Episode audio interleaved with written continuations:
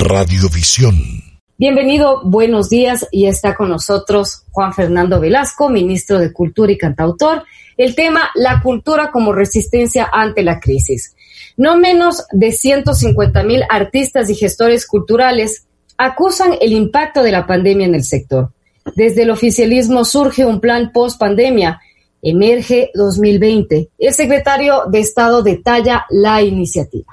Señor ministro, bienvenido don Juan Fernando Velasco venía del programa y déjeme contarle que yo conocí a su padre, don Fernando Velasco Abad, el inolvidable conejo. Conejo. Si la memoria no es infiel, Juan Fernando, yo entrevisté a su padre en un par de ocasiones, era muy joven, si no me equivoco, murió en 1978 a los 29 años de edad en un accidente de vehículo cuando él iba pues a visitar alguna comunidad campesina. Yo conocí a su padre y lo diré sinceramente y lo leí. El padre del señor ministro, Fernando Velasco Abad, de la Universidad de Conejo, era un sociólogo de mérito, murió a los 29 años. Y sabe una cosa, Juan Fernando, yo lo conocí a usted cuando era casi un niño. Y mire usted lo que es la vida, le conocí cuando era un niño. Y claro, entiendo que su padre quizás no miraba con buenos ojos su vocación de músico y de cantautor, pero ahí está usted, ¿no? Así es que quería decirlo esto antes de iniciar esta charla, le doy un saludo muy cordial. Señor ministro Juan Fernando, ¿con qué parámetros se pudiera cuantificar la afectación social y económica de la emergencia sanitaria en el sector cultural? Tenga la bondad, le escucho con el más vivo interés. Bienvenido. Muchas gracias, eh, Diego. Eh, gracias, Michelle. Un gusto para mí estar hoy aquí. Un saludo también a la audiencia de Radio Visión. Eh, pues efectivamente la, la pandemia ha afectado de manera particular además al sector del arte y la cultura que en su gran mayoría ha debido de tener todas sus actividades, la mayoría de las actividades relacionadas con arte y con cultura, eh, requieren o suponen eh, un, eh, una actividad que en este momento está prohibida, que es el, la aglomeración de gente, un teatro lleno, un concierto lleno, un museo, eh, son actividades que eh, han tenido que ir sufriendo una modificación en el curso normal de las mismas. Es así que hay alrededor de 150 mil trabajadores del arte y la cultura en nuestro país que están en una situación muy compleja que está generando pérdidas para el sector entre 20 y 30 millones de dólares al mes. Esos son los cálculos que se ha hecho desde el Sistema de Información Cultural del Ministerio de Cultura y Patrimonio. Para esto eh, es que desde el Ministerio hemos diseñado un plan integral de contingencia para las artes y la cultura, en donde una de las medidas que hemos tomado eh, en su primera instancia es la de generar ingresos para este sector, generar ingresos a partir de eh, líneas de fomento. La cultura tiene un fondo de fomento que no es parte del presupuesto general del Estado, esto es importante decirlo. Hay un fondo de fomento eh, cultural que se crea a partir de las utilidades del Banco del Estado, es un fondo eh, que se ha construido durante muchos años, es un fondo robusto desde donde nosotros estamos generando estas líneas de fomento. Hemos generado una línea de fomento de 100 mil dólares para la creación de cortometrajes, una línea de fomento que se llama Emerge 2020, que ya eh, lo he mencionado, eh, para la generación de eh, actividades artísticas de diversa índole, de artes escénicas, musicales, eh, de danza, incluso para los espacios culturales, para que puedan aplicar a estas líneas de fomento. Esta es una línea de un millón de dólares y durante el resto del año seguiremos poniendo a disponibilidad estas líneas de fomento que lo que buscan fundamentalmente es generar ingresos en la mayor cantidad eh, posible de trabajadores del arte y de la cultura que en este momento no encuentran otra alternativa más que eh, la de esperar que esto pase. También, y, y, con esto eh, termino la creación de esta pregunta, también es fundamental eh, la realización de protocolos que aseguren la, eh, las posibilidades de desempeño de estas actividades de manera modificada y cumpliendo las normas de bioseguridad que impone el COE para evitar el contagio. Así que hemos realizado una cantidad eh, grande de protocolos para eh, que puedan funcionar las librerías, para que se pueda volver a los museos, para que incluso eh, en, en, en, los cantones que están en amarillo, excepto a Quito, eh, se pueda volver al cine, a los teatros, eh, a los auditorios en donde haya butacas numeradas a un porcentaje del aforo total para que puedan los músicos realizar serenatas en los días de celebración, etcétera. Estos protocolos y esta recomprensión de cómo debe circular la cultura va a ser el desafío, porque está muy lejos eh, el momento en el cual volvamos a esa normalidad como lo habíamos pensado y tenemos que buscar eh, maneras diferentes de eh, circular el arte y la cultura. Escuchamos con muy interés Juan Fernando, estamos dialogando con Juan Fernando Velasco, ministro de Cultura, cantautor, el tema de la cultura como resistencia ante la crisis. Oh, y qué voz que tiene usted, qué envidia, qué envidia, qué voz, qué envidia. Es, la madrugada, es la madrugada. Eh, Juan Fernando, ¿qué sectores serán de atención prioritaria dentro de la iniciativa Emerge 2020? Pues esta es una iniciativa que busca sobre todo favorecer aquellos sectores del arte y la cultura que están eh, en permanente producción, es decir, eh, la gente que eh, tenía programado una obra de teatro, que estaba eh, en su agenda la realización de conciertos, que tenía obras que estaban a punto de ser estrenadas o que estaban en, en, proceso de presentación y que se han visto truncadas por la pandemia. No es una línea de fomento para la creación, es una línea de fomento más pensada desde la circulación, ¿no? Desde la posibilidad de, bueno, teníamos montado esta obra de teatro, eh, no podemos presentarla, ¿Cómo lo resolvemos? Entonces el Ministerio de Cultura ofrece una alternativa para la presentación de esta obra sin público, eh, pero además, eh, y esto es algo interesante e innovador de esta línea, eh, el, artista, el, productor, quien, quien postula para esta obra, es dueño en exclusividad, ¿no? En exclusivo de los derechos de comercialización de esta obra por un periodo determinado. Entonces el Ministerio de Cultura eh, financia esto, pero además le da la oportunidad de que lo comercialice, lo venda al público, venda entradas, venda un auspiciante, etcétera, de manera exclusiva y solamente después de un periodo determinado es que el Ministerio puede circular de manera gratuita entre el resto de ecuatorianos. Gracias, señor ministro Michel, y el tema cultural. Michel. Juan Fernando, buenos días. ¿Cómo encuentra a la diversidad de actores culturales de cara a la pandemia? Hace dos semanas participó en un conversatorio en el cual hubo varios puntos divergentes sobre la gestión oficial de las actividades culturales. Sí, nosotros desde el primer momento siempre hemos eh, tratado de realizar una gestión abierta, participativa y eh, hemos ese, ese fue un momento en el cual se hizo de manera eh, pues fue un foro abierto al público, pero como lo dije en ese momento, prácticamente con todos los actores que estuvieron en ese foro ya nos habíamos reunido y nos hemos reunido de manera permanente. Así lo hemos hecho desde el comienzo de nuestra gestión y evidentemente hay puntos de divergencia, hay puntos en donde es difícil ponerse de acuerdo, en donde la situación eh, requiere tomar decisiones que mm, no todo el mundo las, las, las acepta de la mejor manera. Es difícil desde eh, la perspectiva del Estado, asumir el planteamiento del presidente Moreno, eh, que es un planteamiento responsable de cara a la situación económica que vivimos, por ejemplo, de eh, optimizar el Estado, de hacer un recorte, de decir no podemos seguir pagando 10 mil millones de dólares en funcionarios públicos porque simplemente no tenemos, ¿no? Entonces, claro, son decisiones difíciles en muchos casos, y la, el desafío es lograr que los derechos culturales, que las posibilidades del de, eh, sector de los artistas, de los gestores eh, y de la ciudadanía en general no se vea afectada por estas decisiones. En específico, en este foro, por ejemplo, discutíamos el hecho de haber fusionado el IFAI, que es el Instituto de Fomento a las Artes, con el ICA, que es el Instituto del Cine y el Audiovisual, en una misma institución. Eh, esto es optimizar, decir, en vez de tener dos instituciones, vamos a tener una sola, vamos a ahorrarle el dinero a a, los ecuatorianos, no vamos a tocar el dinero del fomento, como dije antes, no hay una reducción, no hay una pérdida de las posibilidades de fomento de cara a los artistas y los gestores, pero obviamente el sector del cine probablemente dice, como algún, algún sector del cine lo ha manifestado, preferiríamos un instituto eh, ad hoc, ¿no? Es comprensible, pero no hay la plata.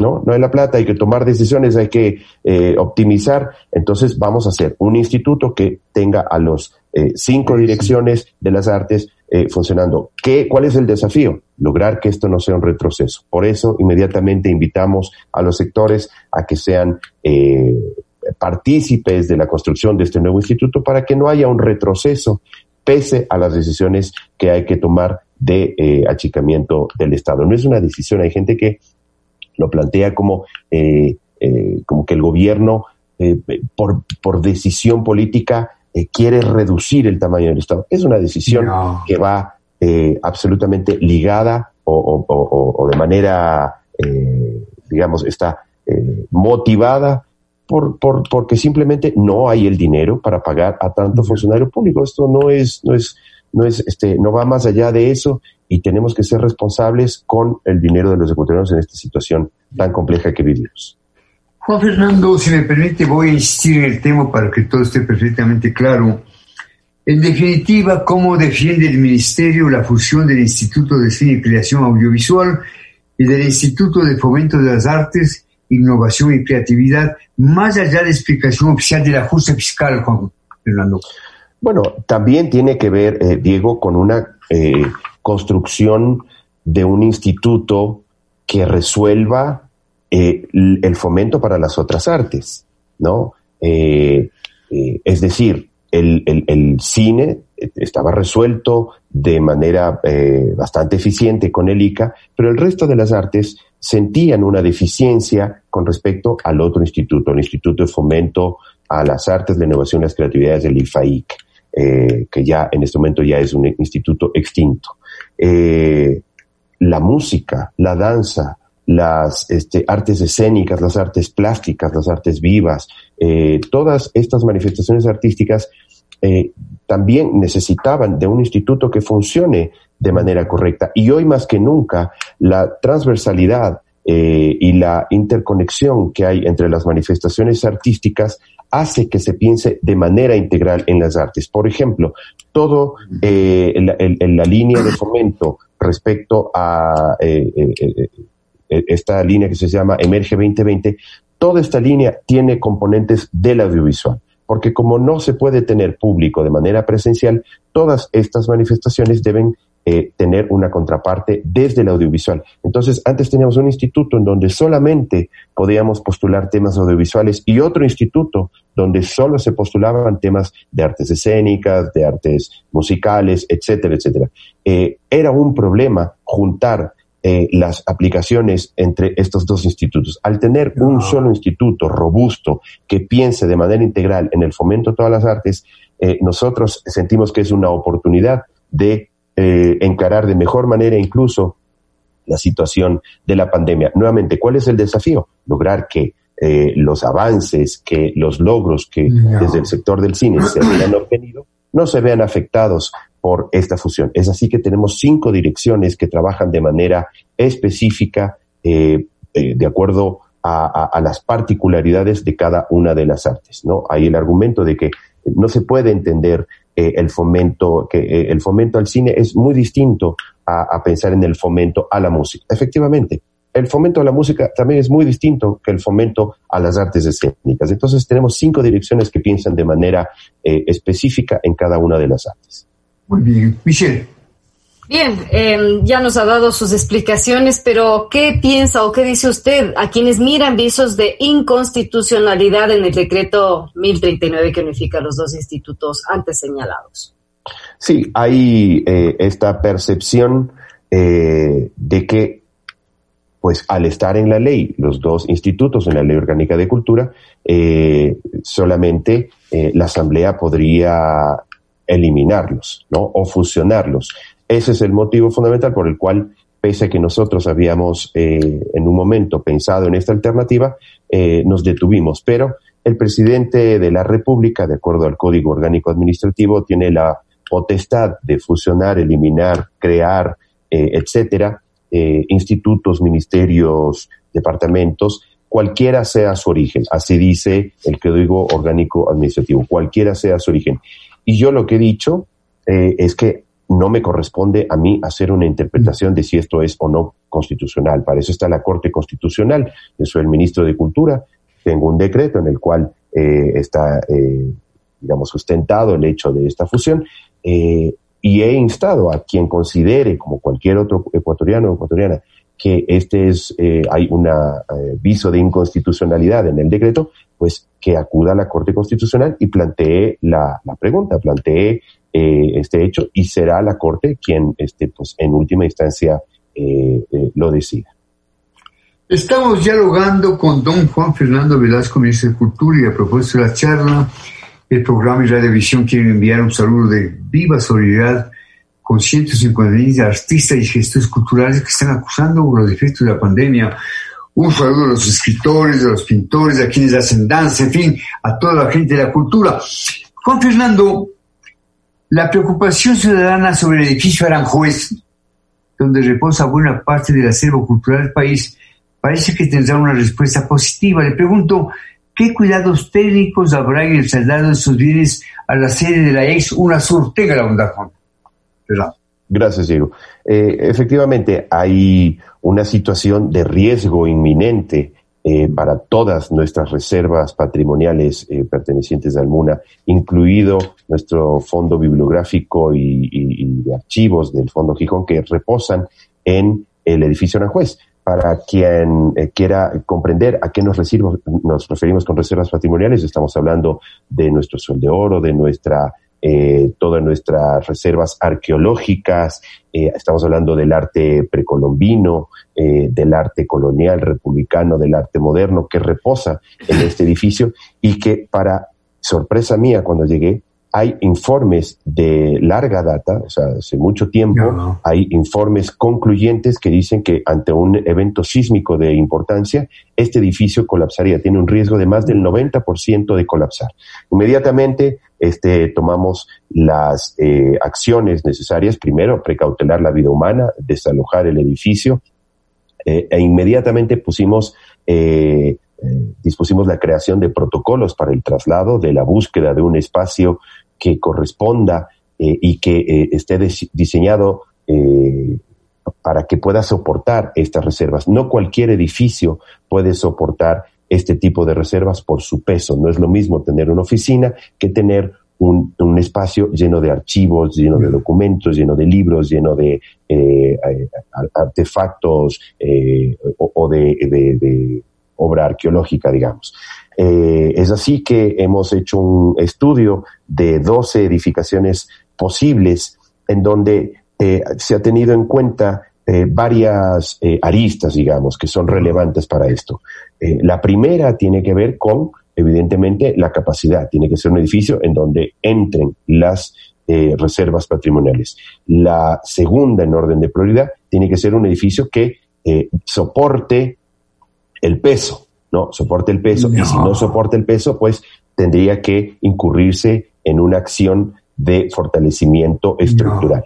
Eh, inmediatamente después está el tema de la premura. No podemos, frente a estos cambios, no podemos esperar eh, dos años para que un nuevo espacio esté listo para trasladar nuestras reservas, porque nuevamente, y soy enfático en esto, en este momento el edificio, si hay un temblor de consideraciones, colapsa. Esa es la situación con la que nos hemos encontrado en nuestras, de nuestras reservas. Ante ese estudio, eh, eh, está todo colgado en la página web del Ministerio de Cultura y Patrimonio, están todos los estudios, todos los protocolos, se ha iniciado ya el proceso de traslado.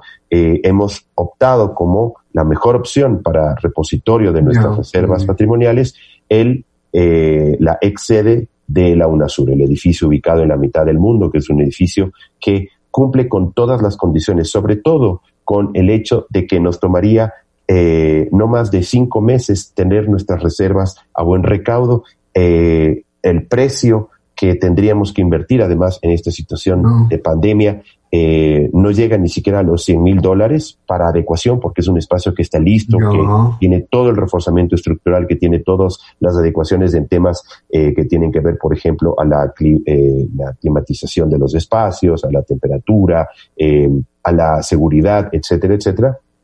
Siendo que el segundo edificio en opción eh, está por encima de los 3 millones de dólares la inversión y tomaría no menos de dos años eh, el terminar de pasarse. Entonces, la, la, la, decisión parece evidente, es decir, eh, yo me he reunido con un grupo de investigadores preocupados con respecto al hecho de que nos vayamos a uno sur porque consideran que no el, el, único problema que tiene este edificio es que no está en, en, el centro de la ciudad, ¿no? Se, se aleja de nuestra ciudad eh, pero yo les he mostrado la información que nuevamente, insisto, está disponible para toda la ciudadanía para su análisis y no es que es la mejor opción, es la única opción. Diego, si, si usted fuera ministro eh, de Cultura y le digo, eh, hay un riesgo inminente de que el edificio colapse y hay, una opción de poner a, a, buen recaudo en cinco meses, la siguiente opción es en 25 meses,